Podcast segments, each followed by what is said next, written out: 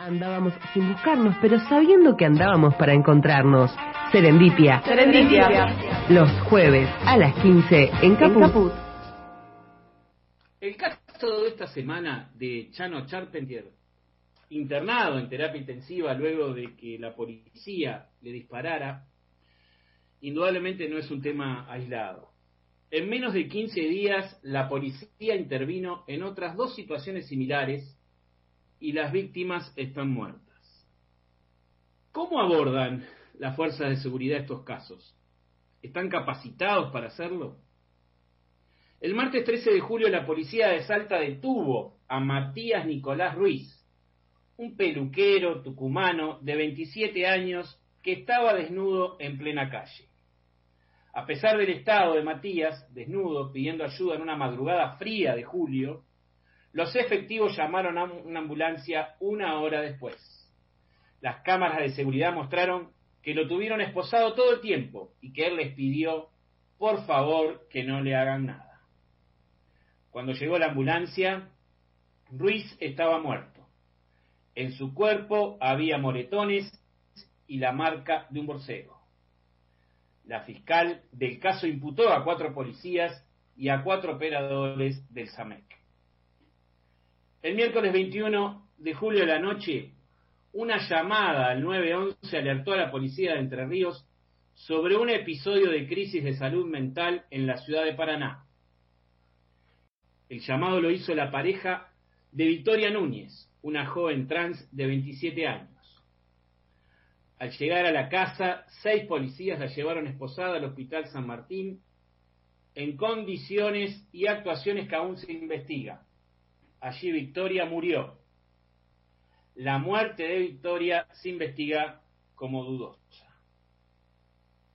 Este domingo 25 de julio por la noche, un móvil de la policía bonaerense llegó a una casa en Exaltación de la Cruz.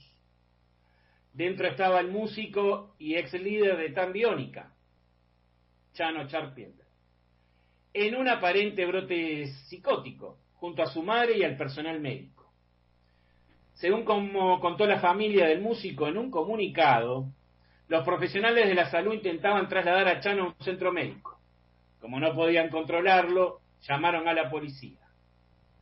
Según la versión policial, Chano intentó atacar con un cuchillo a uno de los policías y este le disparó en el abdomen. La madre del músico desmintió esta versión en los medios. El músico, por suerte, está internado en terapia intensiva, ha salvado su vida, si bien tiene afectado varios órganos y aún sigue grave. Estos relatos describen la actuación de la fuerza de seguridad frente a casos de salud mental que podrían ocupar varias páginas más. El caso de Chano es quizás el que más trascendió por la popularidad del músico, pero el uso desmedido de la fuerza y de sus armas reglamentarias por parte de la policía es más o menos el mismo. ¿Están preparadas las fuerzas de seguridad para abordar situaciones de crisis de salud mental? ¿Es la policía la que tiene que acudir ante un episodio de estas características? Hmm. Poca fe le veo a esta gente. Muchas veces desde el sentido común se trata de definir el trabajo policial y siempre lo asociamos a la investigación, prevención y persecución del delito. Pero el rol cotidiano de uno o una policía está muy alejado de esa función estándar. Los policías intervienen en una cantidad de escenarios y situaciones que no están relacionadas necesariamente con delitos. Una de esas situaciones ante las que se llama al 911 o a las comisarías locales son las de crisis o brotes psicóticos. Todas estas situaciones llevaron por estos días a establecer un debate sobre la utilización de las pistolas Taser, eje de una de las tantas diferencias entre Bernie en provincia y Frederick en nación. Más allá de la cruzada punitiva de Bernie y de la falta de formación en situaciones que exceden lo delictivo, ¿contamos con protocolos específicos? Sí, existe. existe un protocolo y hay información detallada y operativa sobre casos de riesgo cierto e inminente para terceros o para sí mismos, ante manifestaciones de sobredosis, agitaciones, amnesia o delirio.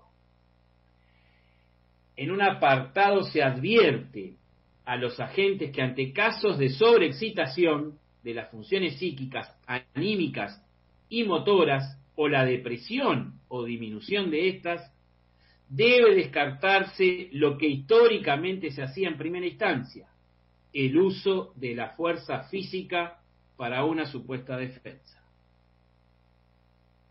Garantizar la seguridad de los ciudadanos, sobre todo aquellos que se encuentran en una situación de padecimiento mental, es un compromiso de las distintas agencias del Estado, entendiendo la seguridad como un instrumento para alcanzar la plena vigencia de los derechos humanos.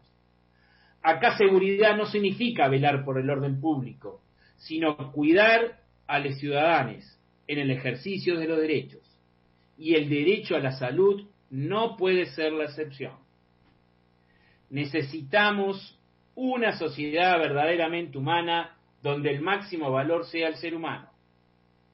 Se rechace todas las formas de violencia, haya justicia social y se respeten los derechos humanos. Desde Serendipia seguiremos desde la comunicación popular militando por este objetivo. Andábamos sin buscarnos, pero sabiendo que andábamos para encontrarnos. Serendipia. Serendipia. Los jueves a las 15 en Caput.